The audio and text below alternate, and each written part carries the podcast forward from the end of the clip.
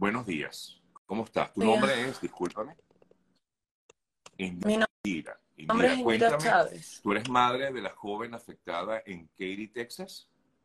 ¿Cómo es su nombre? Sí, señor. Camila.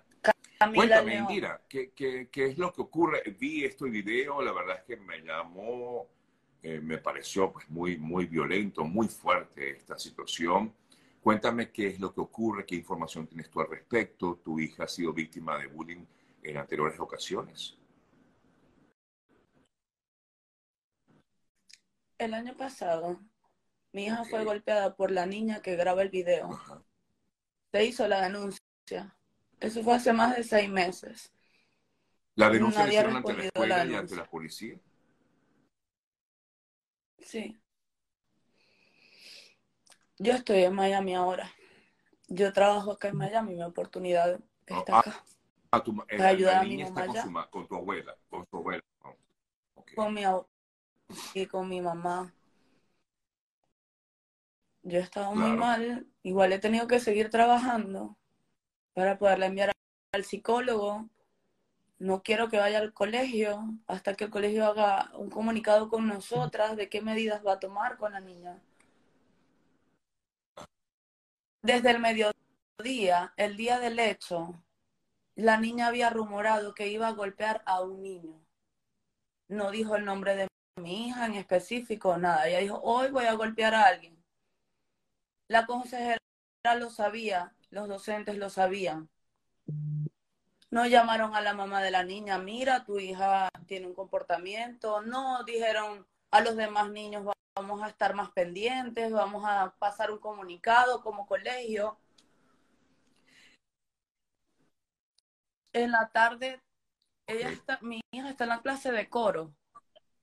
La maestra de coro la conocemos, ella había salido del aula, pero estaba su asistente lo que dice mi mamá es cierto. En todo el minuto de video no se escucha ni un grito. Soy yo la maestra, aunque sea, si no me dejan tocarla, ¡ay! ¡ay! Pego gritos. No se escucha la voz de nadie diciendo stop, basta, déjala. Sí, pareciera que efectivamente hay como una especie de, o sea, no hay nadie que detenga o intente evitar este tipo de situaciones. ¿Esto ocurrió cuándo específicamente? el video que está circulando en estos momentos, Indira. Dame un segundo, no quería contestar porque de verdad estoy sin noción. Creo que fue el martes, si no me equivoco. ¿Y cómo se encuentra tu hija? Fue el lunes. Nosotras dejamos pasar primero. Mi mamá lo que dice en, en lo que se publicó fue, o sea, ya me llama ese día, no teníamos el video me dice, Indy, habla con Camila, a ver si es algo que pasa con ella. Porque está, hay que ser responsables por nuestros hijos. Mira, hija, tú te estás burlando de alguien, eso no está bien. Sin ver el video, igual siempre se habla con la niña, mami, no debes burlarte de nadie. Mira que aquí tenemos que tratarnos con respeto todos. Si nosotros queremos respeto, tenemos que impartir respeto, etcétera no a lo que más tarde veo el video, le, yo llamo llorando a mi mamá y le dije, mami, nada justifica lo que estoy viendo.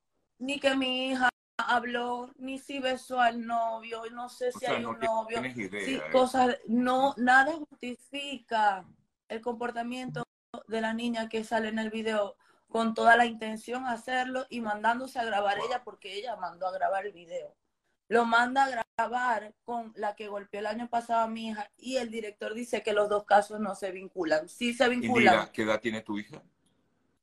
Trece años, imagínate. Trece años. ¿La agresora o presunta agresora? No sabes.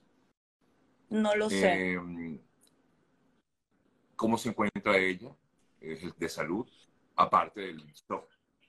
De salud física, ella está bien, se llevó a la emergencia médica, todo se ha hecho. La gente se, se pregunta muchas cosas. Mi mamá no está trabajando, mi mamá, yo para esto, para eso estoy aquí, para apoyarte. Ella, mi cuñada fue con ella para hacer todas las diligencias y se ha hecho todo. Se ha ido al distrito escolar, se ha ido a poner la denuncia. Para mí lo más importante el primer día fue que fuera un, psicólogo especialista en violencia. También veo mucho porque no puedo dejar de ver. Porque la niña no se defiende. Tiene un nombre, es un síndrome. Incluso yo tengo que ver el fondo inconsciente de todo eso.